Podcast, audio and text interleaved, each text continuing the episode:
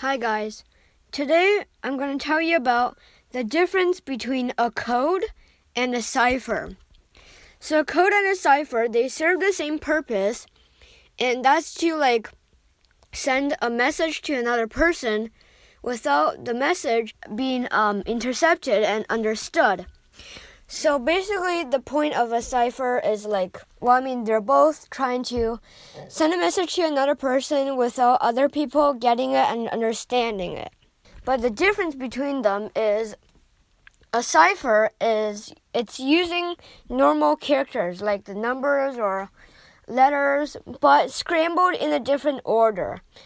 So, for example, the Caesar cipher, in which every letter that you use is shifted down or up by a certain um, number. So, like for example, A becomes D, B becomes E, C becomes F, and D becomes G. So that's a way to hide your message.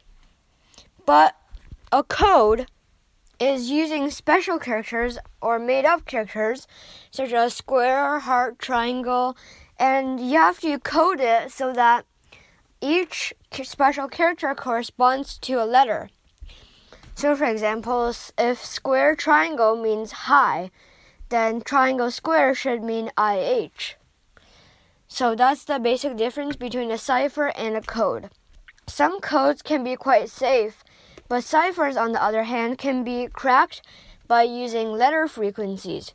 For example, the letter E appears more than the letter X. Goodbye.